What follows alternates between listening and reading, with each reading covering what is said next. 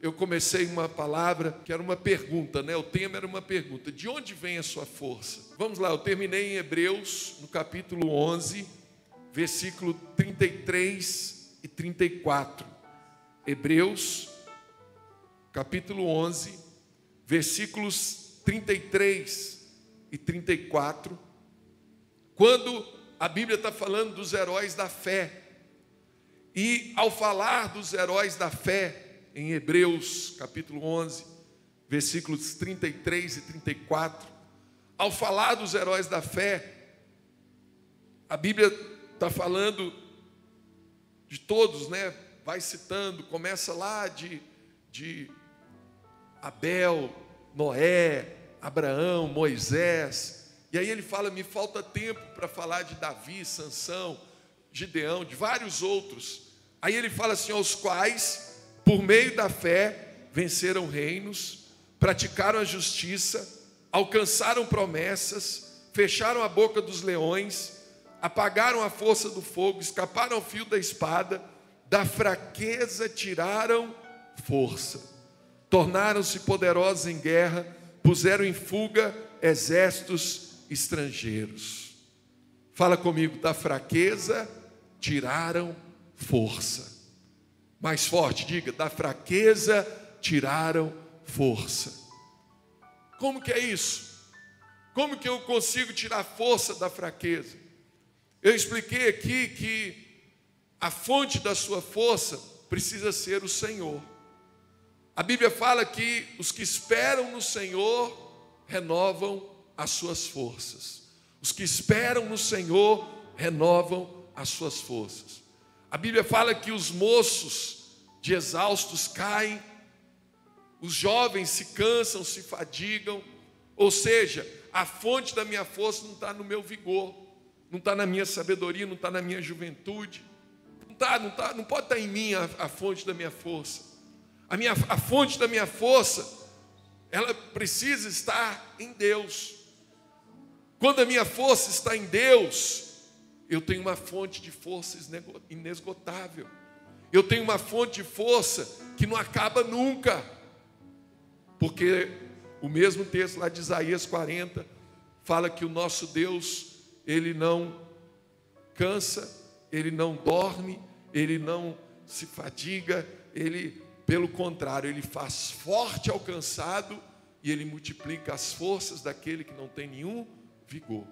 Então eu disse: a minha força não pode vir da minha juventude, nem a minha força pode depender das circunstâncias. Os heróis da fé, sabe por que, que eles tiravam força da fraqueza? Porque eles pegavam situações, circunstâncias completamente adversas e eles transformavam essas situações em força. Quando vinha uma guerra, quando vinha uma batalha, quando vinha um exército inimigo, quando vinha uma peste, uma fome, quando vinha qualquer situação adversa, aquilo ali virava uma força para eles, não virava motivo de lamento, de murmuração, de, de desistência, pelo contrário, eles tiravam força de onde não tinha, eles tiravam força da fraqueza. E é interessante, nós vemos isso acontecer na vida de Gideão. Eu quero que você vá comigo lá no livro de Juízes, no capítulo 6 do livro de Juízes, Juízes capítulo 6, versículo 12 em diante. Juízes 6, 12. Diz assim, Juízes capítulo 6. Vou esperar você abrir aí a sua Bíblia. Juízes capítulo 6 versículo 12. Então o anjo do Senhor lhe apareceu e lhe disse: O Senhor é contigo, homem valente. Ouça Deus falando com você agora: Eu sou contigo, eu estou com você, eu estou com a sua casa, eu estou com a sua família. Então, o anjo aparece para Gideão e fala: O Senhor é contigo, homem valente. Agora, olha a resposta de Gideão, versículo 13. Respondeu-lhe Gideão: Ai, Senhor meu, se o Senhor é conosco, por que nos sobreveio tudo isso? E o que é feito de todas as suas maravilhas que nossos pais nos contaram, dizendo: Não nos fez o Senhor subir do Egito, porém agora o Senhor nos desamparou e nos entregou nas mãos dos midianitas. Querido Gideão está vivendo um conflito aqui que muitos de nós podemos estar vivendo agora nesse momento. Porque na nossa mente, na nossa racionalidade, nós podemos pensar igual Gideão pensou. Você ouve uma palavra de Deus, você ouve o profeta, você ouve, aqui foi um anjo que falou com ele, o Senhor é contigo. Mas olha a pergunta de Gideão: se o Senhor é comigo, por que me sobreveio todas essas coisas? Se o Senhor é comigo, por que, que eu estou passando por essa situação? Se o Senhor é comigo, por que, que eu estou passando por esse problema? Por que, que eu estou passando por essa batalha? Por que, que eu estou passando por esse momento tão difícil? Na cabeça de Deão, a lógica era a seguinte: se Deus é comigo, eu vou estar tá bem. Se Deus é comigo, eu não vou ter batalhas. Se Deus é comigo, eu não vou sofrer uma perseguição como essa que estava acontecendo com eles? Os midianitas os estavam oprimindo. Eles iam lá, plantavam, aravam a terra, jogavam semente, preparavam tudo. Chegava a hora da colheita, os midianitas vinham, roubavam tudo, levavam tudo. E ele está questionando a Deus. Ele está falando: Ai, Senhor, se o Senhor é conosco, por que nos sobreveio tudo isso? Muitos de nós podemos chegar a essa conclusão nesse momento. Será que Deus me desamparou? Cadê as maravilhas de Deus? Cadê as bênçãos de Deus? Cadê os sinais? Cadê a, os grandes milagres que o Senhor fez no passado? Por que, que agora eu não estou vivendo milagre? Por que, que agora não está acontecendo nada? Por que nos sobreveio tudo isso? Foi a pergunta de Gideão. Agora, no versículo 14 vem a resposta. Então se virou o Senhor para ele e disse: Vai nessa tua força e livra Israel das mãos dos midianitas. Porventura não te enviei eu? Deus vira para Gideão e fala: Gideão, eu sou com você, eu estou junto com você, eu, eu não te abandonei, pelo contrário, eu estou te dando uma palavra, vai nessa tua força. Mas parecia que Gideão não tinha força. Que força que é essa que Deus está falando com ele? Parecia que ele estava era fraco. Olha o versículo 15, olha a resposta dele. E ele lhe disse: Ai, Senhor meu, com que livrarei Israel? Eis que a minha família é a mais pobre em Manassés e eu menor na casa de meu pai. Sabe por que, muitas vezes nos sobrevêm problemas, batalhas, situações difíceis e nós não conseguimos reverter? Porque nós não temos esse princípio que eu estou ensinando para vocês. Mas a partir de agora você vai ter essa força, você vai ter essa fé. Deus virou para Gideão e falou: Gideão, eu sou contigo mas eu preciso de você, eu preciso do seu clamor, eu preciso da sua fé, eu preciso que você faça alguma coisa. Se você não fizer nada, eu também não vou poder fazer. Gideão, vai lá, é você que vai livrar Israel. Eu vou te usar. É assim que Deus muda a nossa história. Quando vier uma batalha, quando vier um momento de dor, quando vier um momento de fraqueza, quando vier um momento de luta na tua vida, não pense que Deus te abandonou. Esse não é o raciocínio certo. Isso, essa não é a lógica de Deus. A lógica de Deus qual é? Veio essa batalha, então eu vou orar, eu vou buscar Deus, eu vou clamar e Ele vai me usar como instrumento dele para mudar essa situação, para mudar essa história na minha vida.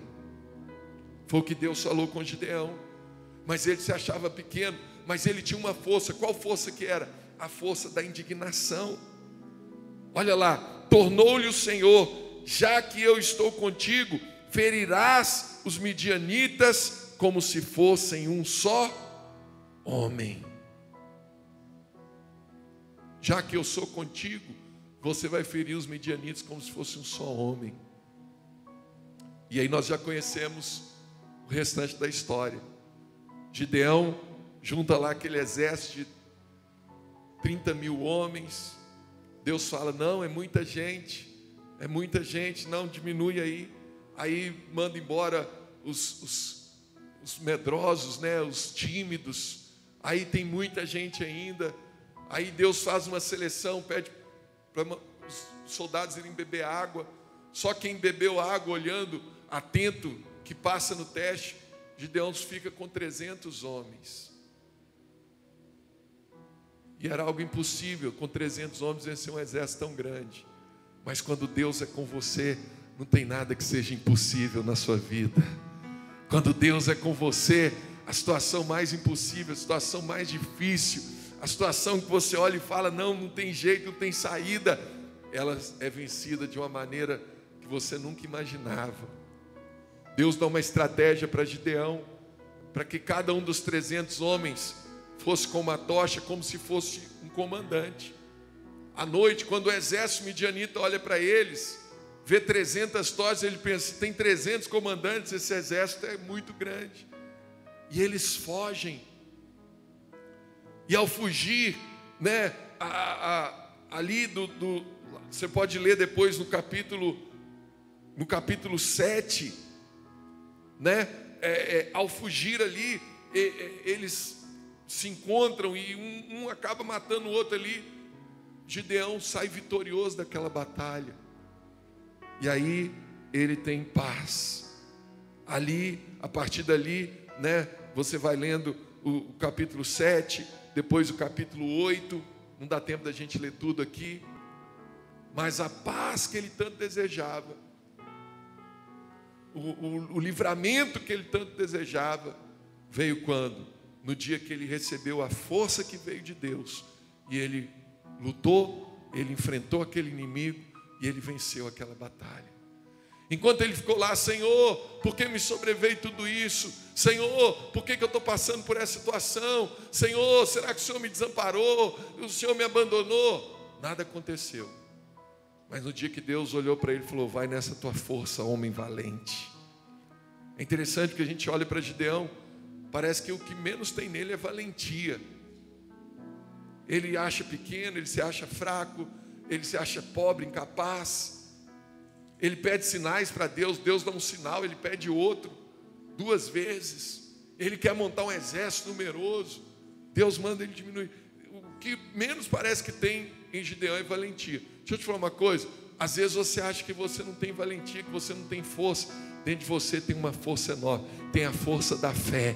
E quando você busca a Deus, quando você clama ao Senhor, Ele fortalece a sua fé, Ele faz você tirar força da fraqueza, Ele te renova as suas forças, Ele faz forte ao cansado, Ele renova a força daquele que não tem nenhum vigor.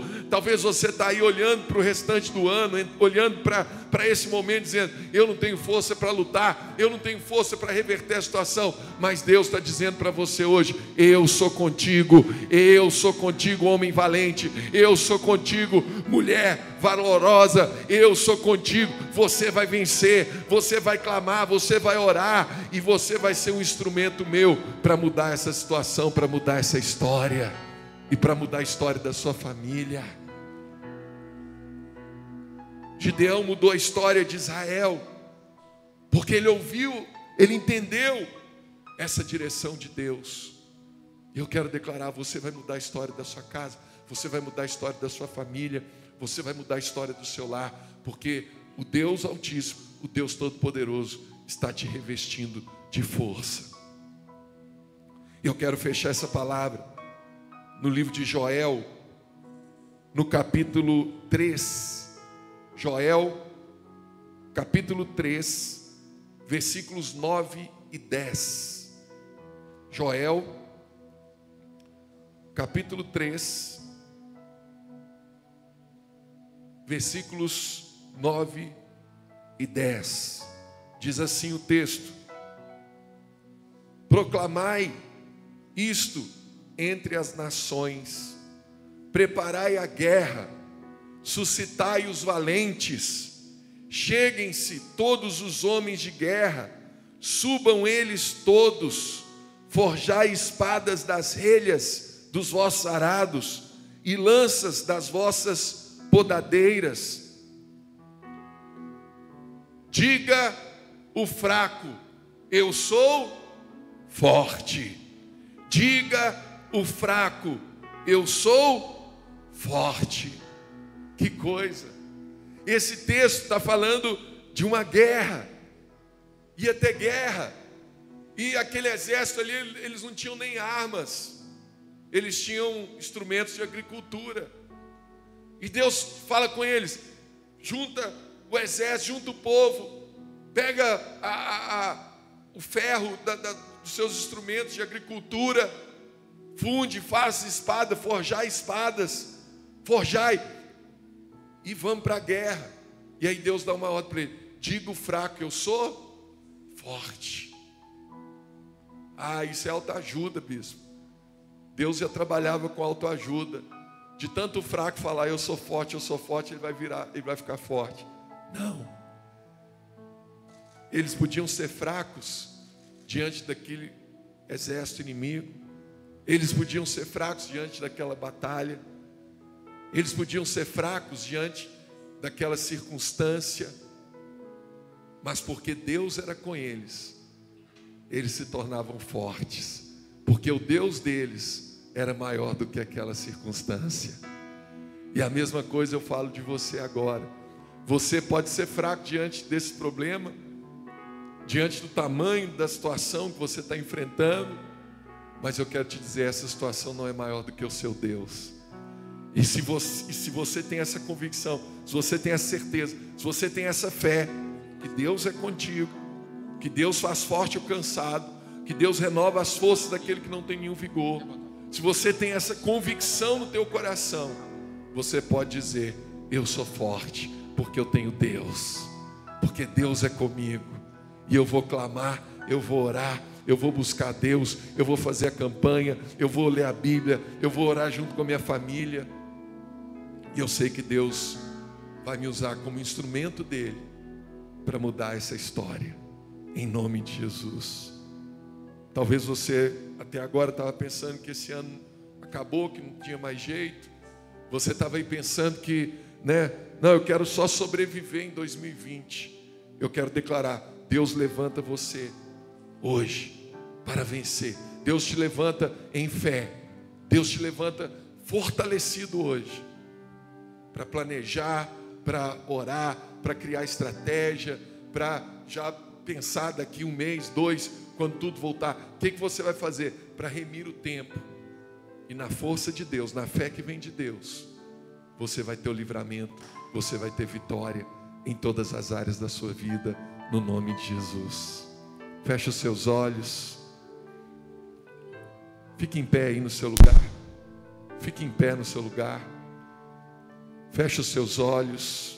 Põe a mão sobre o seu coração. Da fraqueza tiraram força. Da fraqueza tiraram força. Vai nessa tua força, homem valente. Digo fraco, eu sou forte. O Senhor faz forte ao cansado e renova as forças daquele que não tem nenhum vigor. Eu quero declarar a Deus renovando as suas forças agora. Eu quero declarar a Deus renovando a sua fé nessa noite. Eu quero declarar a Deus renovando a sua unção, presença dEle, do Espírito Santo aí na sua vida. Deus te levanta em fé e você vai ser um instrumento dele para mudar a história da sua casa, para mudar a história da sua família, para mudar a história do seu lar, em nome de Jesus. Eu declaro: não vai faltar nada aí na sua casa. Salmo 23: O Senhor é o meu pastor e nada me faltará. Nada me faltará. Por que, que nada me faltará? Porque o Senhor é o meu pastor. O Senhor não me desampara. O Senhor não me deixa sozinho. O Senhor não me abandona. O amor de Deus é infinito. Deus é amor. Você não será abalado, mas você vai vencer em cada área da sua vida e da sua família, no nome de Jesus. Aleluia. Quando não posso te ouvir e o meu clamor já não muda o teu silêncio. São nuvens que escondem o sol e tornam o dia tão escuro quanto a noite. Então lembro que não podes me esquecer. Se o meu nome está gravado em Suas mãos, mesmo que ainda eu não consiga ver, sei que se levantarás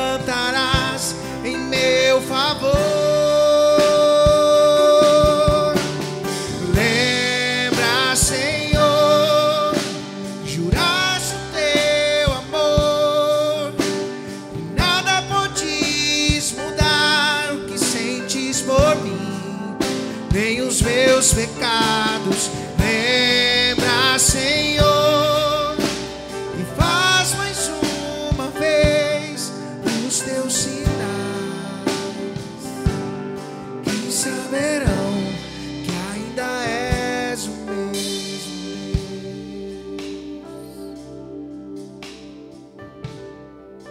Amém, Senhor. Quem recebe essa palavra aí, diga amém bem forte. Dá um aplauso ao Senhor Jesus aí na sua casa. Glorifica o nome dele, em nome de Jesus. Amém.